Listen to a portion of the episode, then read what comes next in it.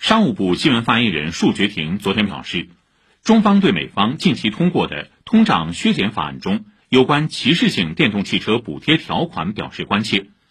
相关措施以整车北美当地组装等条件作为提供补贴的前提，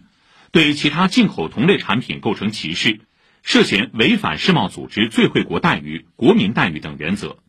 我们注意到。已经有其他世贸组织成员对美方的措施表达了严重关切。